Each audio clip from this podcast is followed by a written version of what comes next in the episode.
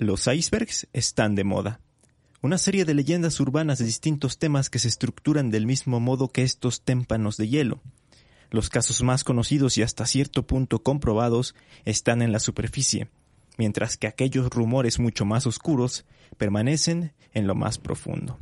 Hay icebergs sobre videojuegos, series, países y hasta instituciones, como es el caso de este noveno episodio de la segunda temporada de Leyenda Urbana MX, en el que hablaremos sobre el iceberg de la máxima casa de estudios de México.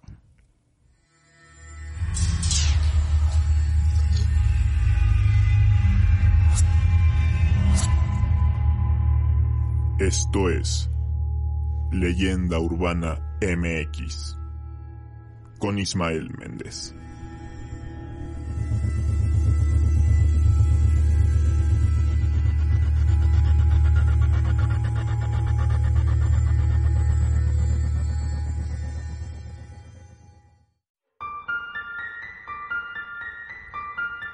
¿Qué tal? Bienvenidos a Leyenda Urbana MX. Me da gusto saber que me están escuchando una semana más en este podcast dedicado a las leyendas e historias más escalofriantes de México. Desde hace ya unas semanas me habían estado pidiendo que hablara del iceberg mexicano. Y yo lo estaba dudando porque hay podcasts que ya han tocado el tema, pero hace poco me encontré con el iceberg de la UNAM y me pareció algo sumamente interesante porque he visto videos en YouTube y creo que va a ser bueno mencionarlo aquí también, digamos que no se ha visto tanto en, en formato podcast. En primera, quizá algunos de ustedes estén preguntando qué es un iceberg. Pues bien, esto se ha popularizado recientemente y básicamente es una recopilación de leyendas urbanas y teorías acerca de temas en específico. Estas están ordenadas haciendo referencia a la forma o estructura de un iceberg. Las más conocidas sobresalen de la superficie, pero debajo de ellas hay muchas capas, cada una más oscura y macabra que la anterior. Existe, como les decía, el iceberg mexicano, el iceberg de Televisa, el de Minecraft, el de Super Mario 64, en fin, muchísimos. Pero en esta ocasión nos vamos a enfocar en el de la Universidad Nacional Autónoma de México, la UNAM. Yo estudié en la UNAM, no específicamente en CU, pero estudié en la FES Aragón. Ahí cursé la licenciatura en Comunicación y Periodismo entre el 2012 y el 2016 y algunas de las cosas del iceberg sí las llegué a escuchar y hay una que me consta, pero ya llegaremos a ella más adelante. Primero quiero hacer un breve repaso de qué es la UNAM, tanto para aquellos que no estén tan familiarizados como para quienes me escuchan de Centroamérica y Sudamérica, porque sé que hay muchos aquí en la audiencia. La UNAM es una de las universidades públicas más importantes de México, si no es que la más importante, junto con el Poli. Se fundó en 1910 por Justo Sierra, mientras era secretario de Instrucción Pública y Bellas Artes de México, lo que ahora conocemos como secretario de Educación. Él deseaba revivir una versión liberal de la difunta Real y Pontificia Universidad de México, aunque eh, su autonomía se decretó hasta ya varios años después. Su crecimiento fue tanto que además del campus central conocido como Ciudad Universitaria, que por cierto es patrimonio de la humanidad, actualmente existen otras escuelas que pertenecen a la institución, como por ejemplo la Facultad de Artes y Diseño, antes conocida como ENAP, o las Facultades de Estudios Superiores, que es donde yo les mencionaba que estudié. Incluso a nivel bachillerato tenemos muchas escuelas como las preparatorias y los SHs. Yo soy egresado de SSH Vallejo por si tenían curiosidad. El caso es que, como su nombre lo indica, Ciudad Universitaria y la UNAM en general es una ciudad dentro de la ciudad, y como habría de esperarse tiene sus propios secretos, rumores y leyendas urbanas. Vamos a conocerlas y en este caso sí me voy a ir un poquito más rápido en cada mención para abarcar varias de estas leyendas clasificadas en el iceberg. Por cierto, quiero aclarar que no tengo nada en contra de la institución, la quiero y la respeto, pero pues le tocó la carrilla en esta ocasión que se le va a hacer. Hay lugares sobre los que flota el espíritu, de buen aire y de hermosas salidas, como hace siete siglos decía Alfonso el Sabio, que debieran ser los que se dedicaran a la enseñanza y al estudio. La lava muerta del Pedregal se transforma en obra viva del espíritu, la ciudad universitaria de México. Ya no podrá decirse que México es el país de las primeras piedras, sino de las grandes realizaciones como esta que anticipa las etapas en el destino En de la el primer patria. nivel, el nivel superficial, nos encontramos con las cosas más light, por así decirlo, y hasta cierto punto más conocidas y más difundidas. Por ejemplo, se habla de malversación de fondos y corrupción. Pues mientras eh, muchos afirman, y de hecho también pues hemos sido testigos de algunas zonas o aulas con falta de mantenimiento, al mismo tiempo también se habla de gastos millonarios. Por ejemplo, en 2018 se reportó un gasto de 68 millones de pesos en boletos de avión y 75 millones de pesos únicamente de viáticos. Además, se han hecho compras con costos excesivos, al más puro estilo del gobierno. Y de hecho esto se relaciona con otro punto del iceberg de este nivel, que es el de los ceniceros. Y es que se sabe gracias al inventario de muebles 2018 que eh, se compraron seis ceniceros para el Instituto de Investigaciones Jurídicas. Esto no tiene nada de raro, solo que está el pequeño detalle de que cada uno de los ceniceros costó 9.469 pesos, o sea que se gastaron más de 50 mil pesos en seis ceniceros. Otras compras de este tipo eh, pues figuran cestos de basura para la Facultad de Filosofía y Letras, con un costo de 24 mil pesos cada uno, y así varias cosas como sillones de 52 mil pesos. Y bueno, este punto es uno de los pocos que están fundamentados, así que si quieren saber más, lean un artículo llamado UNAM, Austeridad en las aulas y lujos en las oficinas, publicado en contralinea.com. Este primer nivel del iceberg está medio flojo, así que vámonos directamente al segundo, en el que ya hay cosas más interesantes. Por ejemplo, hay una leyenda urbana que surgió hace muchos años y en la que se habla del verdadero método para aceptar a los aspirantes universitarios. Según esta leyenda, no sirve que seas muy inteligente o que hayas estudiado como loco para presentar el examen de admisión, porque no toman en cuenta las respuestas obtenidas, sino lo que hacen es aventar los exámenes al aire y cuando caen, los que lo hacen boca arriba son los que serán seleccionados para entrar a la máxima casa de estudios. Esta leyenda hace aguas por todas partes, porque en primera es bien sabido que los resultados son publicados y se sabe exactamente el número de aciertos de cada aspirante. Que bueno, si surgió hace mucho tiempo, pues la verdad no sé cómo funcionaría el sistema antes. Yo sabía que pues se publicaban en el periódico, actualmente es en internet, pero, pero bueno. Luego está el tema de que, pues, ¿qué sucedería si la mayoría cae en boca arriba? ¿Entraría un número mayor que el que hay en la matrícula? ¿Harían una segunda ronda para seguir descartando más aspirantes? ¿O, o qué sucedería? Pero bueno, si alguno de ustedes lamentablemente no se quedó en la UNAM, pueden poner de pretexto a la leyenda urbana. En este mismo nivel se menciona algo bastante fuerte y que desafortunadamente puedo decir que es real y que me consta. Y es el hecho de que la, la UNAM encubra acosadores. Y no solo eso, sino que los acosadores son sus académicos. Si recuerdan, cuando surgió el movimiento Me Too hace, que será, dos años, salieron muchos nombres de profesores que habían tenido estas conductas con sus alumnas y que por más denuncias o quejas que ellas hicieran, no se hacía nada al respecto. Y ahora les cuento lo que pasó en mi escuela. Eh, salió un nombre, eh, se hizo público, aunque ya era un secreto a voces y ya se conocía por todos, pero eh, resulta que había, o, más bien hay, porque me parece que todavía está, un profesor bastante raro. Daba clases de apreciación cinematográfica, teorías de comunicación y otras tantas. El chiste es que en cada generación o en cada grupo se hacía como un séquito de alumnos que lo idolatraban. Y luego organizaba según círculos literarios o reuniones de poesía en su casa y ahí aprovechaban para, pues, ya saben qué.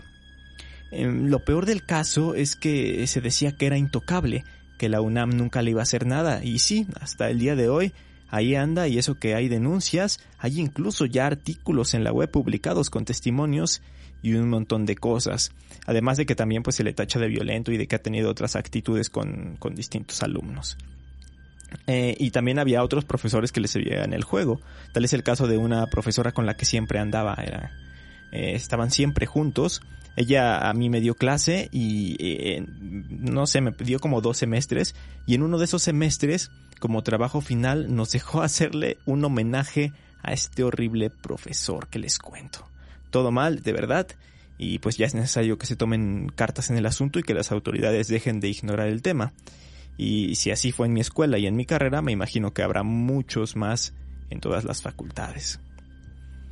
Vamos a hablar de otra leyenda en este mismo segundo nivel y es el túnel 29 del Estadio Olímpico Universitario. Esta es otra historia real y bastante trágica, a decir verdad. El 26 de mayo de 1985 se jugaba la final de la temporada 84-85 de fútbol, un partido de ensueño entre dos de los equipos con más tradición aquí en la, Ciudad de México y en el país, ¿por qué no? Pumas y América.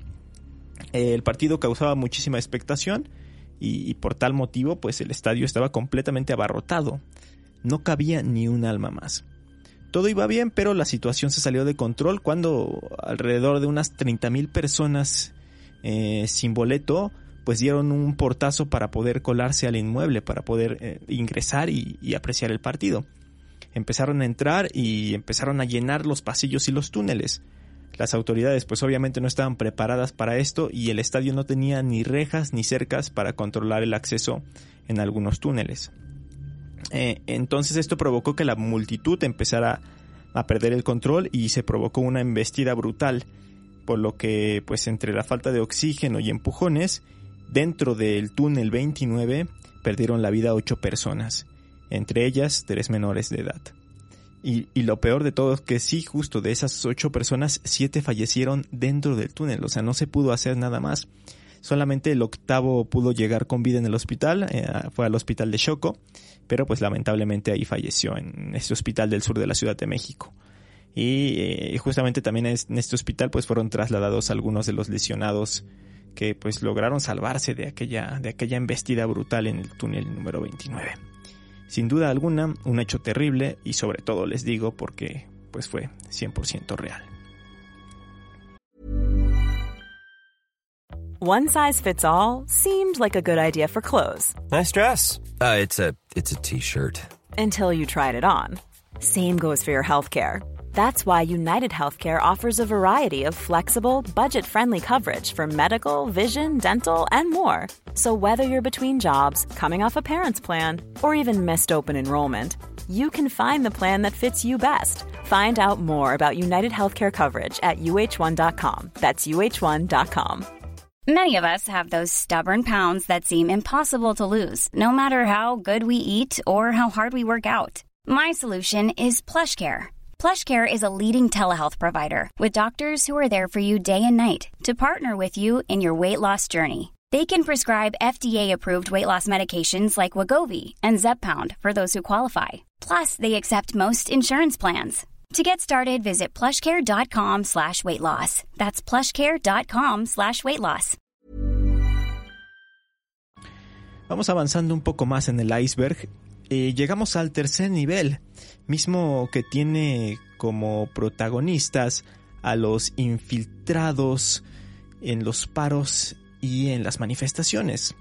Pues bien, cuando hay marchas, protestas o huelgas estudiantiles, casi siempre en los medios se habla de que los manifestantes hicieron destrozos, de que hubo vandalismo o de que hubo violencia. ¿Por qué? Pues se supone que hay infiltrados y grupos de choque que inician este tipo de acciones para descalificar o desacreditar el movimiento ante los ojos del país. Y bueno, no solo sucede esto en marchas estudiantiles, en otras se pueden ver cosas similares. Eh, por ejemplo, en las marchas feministas de la actualidad también hay grupos de choque o gente que se dedica a tratar de desacreditar movimientos. Eh, solo que pues ahora creo que es más fácil identificar a estos infiltrados e incluso se han, eh, han sido expuestos algunos en redes sociales. Pero digamos, si nos vamos más atrás en el tiempo, em, podemos eh, encontrar cosas terribles con este tipo de, infiltrados como en el conocido halconazo de 1971, en el que un grupo de choque, conocido justamente como los halcones, abrieron fuego a los estudiantes que mostraban su apoyo y solidaridad a otros estudiantes, en este caso a, a unos del norte del país, de Monterrey. Y así hay casos y casos, quizá menos extremos que el halconazo o que lo sucedido en el 12 de octubre de 1968 en Tlatelolco, pero sí detonan cierto tipo de incertidumbre y hasta cierto punto pues violencia en manifestaciones que deberían de ser pacíficas. Hablando justamente de grupos de choque, en este nivel también tenemos mencionados a los porros. Supongo que hay alguno de ustedes que no sepa qué es un porro, y no, no estoy hablando de drogas. Se le dice porro al integrante de una organización que persigue intereses políticos o económicos basados en la violencia organizada, en el aislarse en instituciones estudiantiles y en el fungir como un grupo de choque mercenario. Realizan o rompen huelgas estudiantiles y generalmente son elementos que tienen matrícula de inscripción universitaria, pero que nunca pasan de año. Es como se les conoce popularmente, pues serían unos, unos fósiles. Eh, estas, mm, digamos, organizaciones se caracterizan por obstaculizar la vida estudiantil mediante actos de vandalismo, asaltos, extorsiones económicas e incluso golpizas sistemáticas a cambio de beneficios económicos. Eh, y también se presentan como grupos de choque que, desprestigian a estas universidades y sobre todo a las a movimientos como bien les mencionaba a marchas, a huelgas, a paros. Teniendo en cuenta esto, sabiendo ya muy bien qué son los porros, hay dos cosas que se mencionan en el iceberg sobre estas personas. Una es que los trabajadores de la UNAM suelen ser exporros y otra, mucho más fuerte, dice que justamente los porros son pagados por la UNAM, aunque no sé cómo por qué la propia UNAM querría hacerle la vida imposible a sus propios alumnos, si ya con los trámites de titulación creo que es suficiente nos sumergimos un poco más hasta el cuarto nivel del iceberg para conocer cosas más turbias. Se sabe que dentro de Ciudad Universitaria hay narcomenudistas. Eh, yo creo que ya a esta altura me habrán desmonetizado el episodio por todos los temas de los que he hablado. Así que bueno, sigamos hablando de esto. Eh, pues eso, hay narcomenudistas. Incluso ha habido casos de violencia generados por esto como alumnos baleados dentro del plantel. En una ocasión sí se hizo un gran revuelo y en redes empezó el descontento y las peticiones para que la institución hiciera algo al respecto con las consignas de fuera narcos de la UNAM. No sé si se acuerdan de ese caso que fue bastante sonado. Em, lo que sucedió de la UNAM es que sacó su clásico comunicado de condenamos enérgicamente estas acciones, bla, bla, bla solo dicen eso, condenamos enérgicamente. Eh, y para cualquier cosa que pase dentro de la institución, pues, sale un comunicado diciendo básicamente eso. Lo que dice la leyenda eh, es que justamente no se ha hecho nada al respecto con el tema del narcomenudeo, porque es la mismísima universidad la que controla esto. Y es por eso que en lugar de bajar los causos, aumentan. Según una nota de Milenio publicada en 2019, dicen que un año antes, en 2018, la venta de drogas estalló en la máxima casa de estudios al registrar un incremento de 347% en los casos. Los datos son alarmantes, ¿no creen? Eh, y, seguimos en el cuarto nivel para hablar de un tema ahora eh, sobrenatural. Se habla de que se aparecen fantasmas en la preparatoria 6 pero al no encontrar más información sobre eso, quiero hablarles más bien de la niña fantasma de la Iztacala. Ya hice un video sobre eso hace algún tiempo, le fue bastante bien, se viralizó en Facebook incluso. Y fue un relato que me envió una suscriptora de, de, ese entonces. Y bueno, eh, se lo resumo rápidamente aquí. La zona en donde está construida la Facultad de Estudios Superiores Iztacala antes era una zona pantanosa de hecho, la mascota del tecnológico que se encuentra cerca de la escuela es un lagarto, por lo mismo de que ahí había muchos de estos animales. Se sabe que en la escuela, sobre todo en los edificios de psicología, aparece una niña. La han visto maestros, personal de seguridad, personal de intendencia y alumnos. Dicen las malas lenguas que esa niña fue violada y después la mataron, y que su cuerpo pues lo fueron a tirar en esa zona, ya que era de difícil acceso y pues sobre todo de difícil búsqueda también.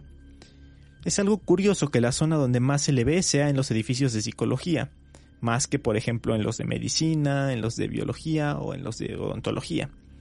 Y se ha llegado a la conclusión de que justamente en esa parte de la escuela fue donde hallaron su cadáver.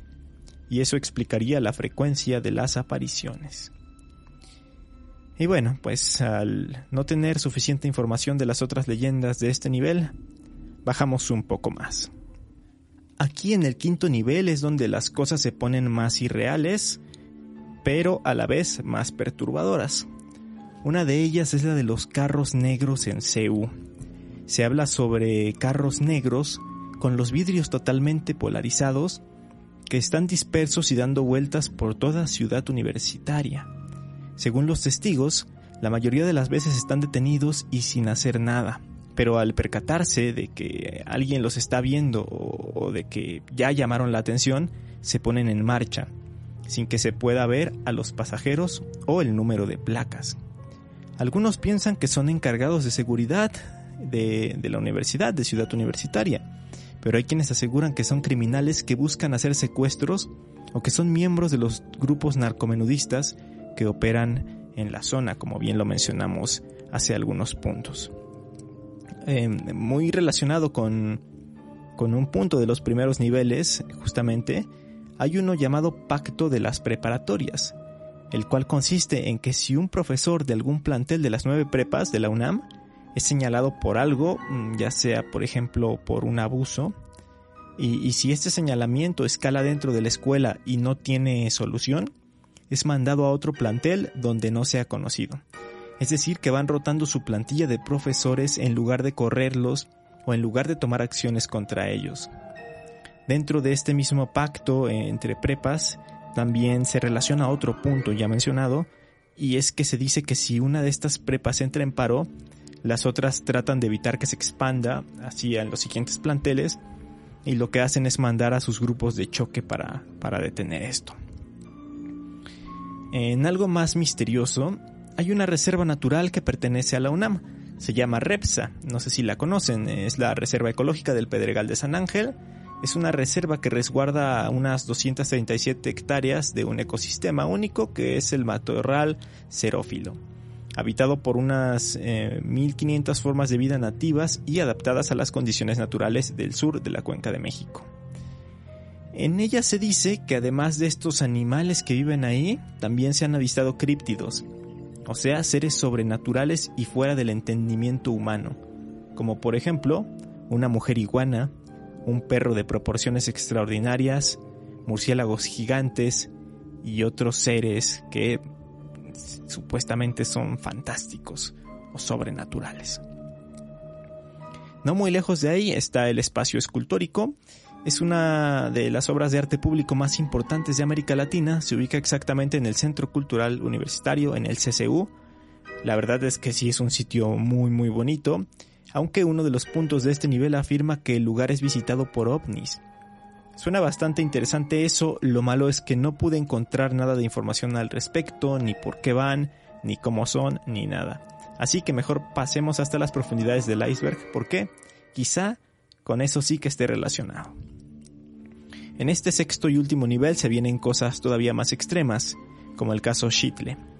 Esto surgió a través de un video publicado en YouTube llamado El secreto del gobierno de México y la UNAM. En él se dice que están escondidos los restos de seres extraterrestres en la cantera de Ciudad Universitaria. Según esto, una civilización alienígena fue sepultada por la erupción del volcán Shitle hace 1600 años y según en la cantera están las pruebas de que esto sucedió de, la manera como se les acabo de decir. A raíz de unas excavaciones en la década de los 50 para continuar con la construcción de Ciudad Universitaria, fueron encontradas algunas cosas que confirmarían la existencia de vida extraterrestre. Sin embargo, se lo ocultaron a México y al mundo y se clasificó secretamente como el caso Shitle. En 1969, un periodista de Los Angeles Times dio a conocer el caso, pero fue silenciado. Sin embargo, gracias a eso se sabe de la existencia de todo esto. Incluso vecinos de la zona han afirmado ver maquinaria científica y extraña cerca de este lugar.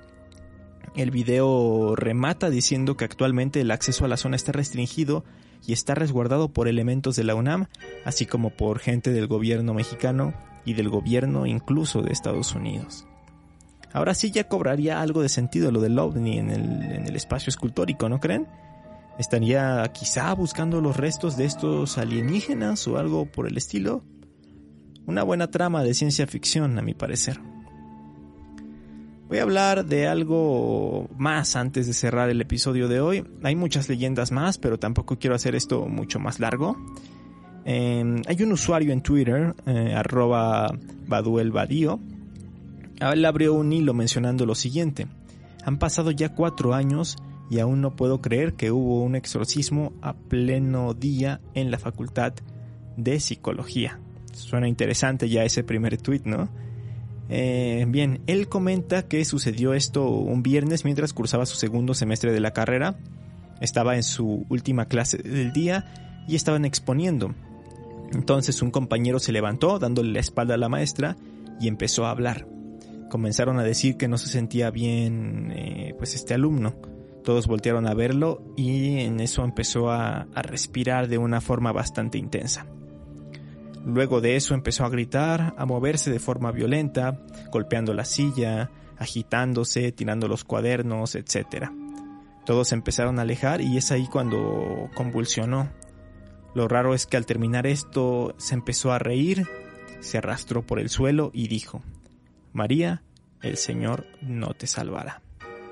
Todos se salieron del salón y empezaron a especular, pensando que tenía epilepsia o algo así. A final de cuentas estaban estudiando psicología y tenían que buscar una explicación lógica a lo que estaba sucediendo. Quisieron llamar a una ambulancia, pero en lugar de eso su maestra les dijo que necesitaba a seis personas con fe. El tuitero en cuestión se ofreció y dice que lo que pasó a continuación fue increíble. Comenzaron a realizar una especie de exorcismo, pues su compañero eh, había sido poseído y la, la entidad se reía y hacía cosas sumamente extrañas. La profesora se puso a invocar ángeles, a decir palabras, a rezar para eliminar a este ser, y fue entonces que el alumno fue recobrando la conciencia. ¿Qué les parece? Pues a final de cuentas, como lo mencioné hace una semana, estas cosas, digo, suenan increíbles, suenan impresionantes, pero no dejan de ser leyendas, no dejan de ser rumores, aunque eso sí, nos hielan la sangre y nos ponen a volar la imaginación, como en este último caso. Lamentablemente también hay casos como el de las drogas y el de los abusos que son reales y latentes y definitivamente se debe de acabar con ello. Eh, como les decía, hay muchas más leyendas sobre este iceberg de la UNAM, pero se las dejo de tarea, busquen el iceberg y sorpréndase con las otras teorías que se mencionan ahí. Va a ser un buen rato que se, que se la van a pasar en la web investigando estas otras teorías que se mencionan. Recomendaciones. Eh, tengo pocas en esta ocasión. Mm, en, primero quiero recomendarles Güeros, una película de Alonso Ruiz Palacios.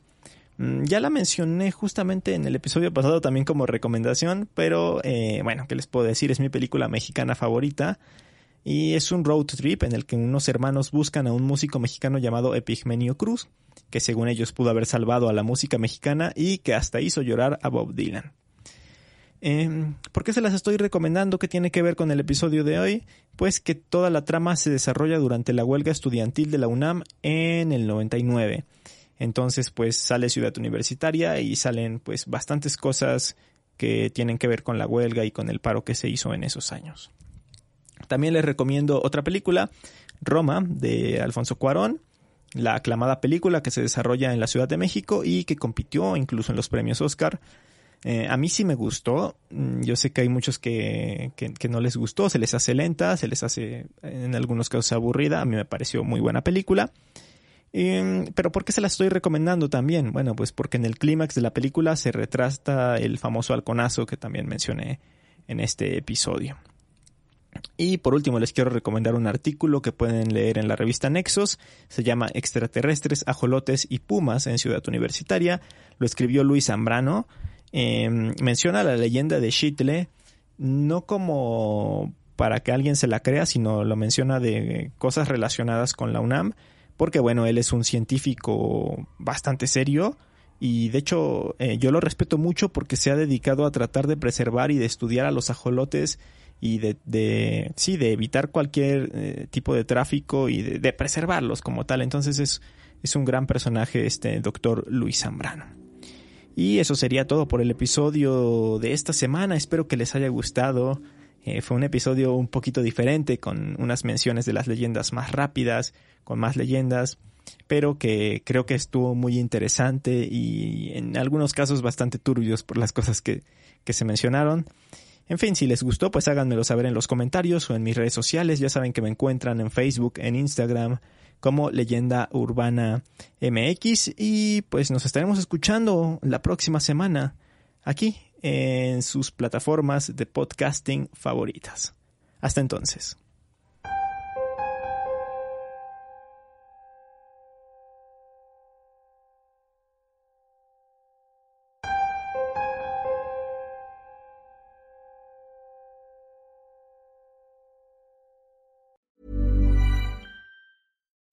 Would you like to look five years younger? In a clinical study, people that had volume added with Juvederm Voluma XC in the cheeks perceived themselves as looking five years younger at six months after treatment. Look younger, feel like you. Add volume for lift and contour in the cheeks with Juvederm Voluma XC. Reverse signs of aging by adding volume to smooth laugh lines with Juvederm Volure XC. For important safety information and to find a licensed specialist, visit juvederm.com. That's J U V E D E R M.com. Not for people with severe allergic reactions, allergies to lidocaine, or the proteins used in Juvederm. Common side effects include injection site redness, swelling, pain, tenderness, firmness, lumps, bumps, bruising, discoloration, or itching. There's a risk of unintentional injection into a blood vessel, which can cause vision abnormalities, blindness, stroke, temporary scabs, or scarring. Talk to a licensed specialist to find out if it's right for you.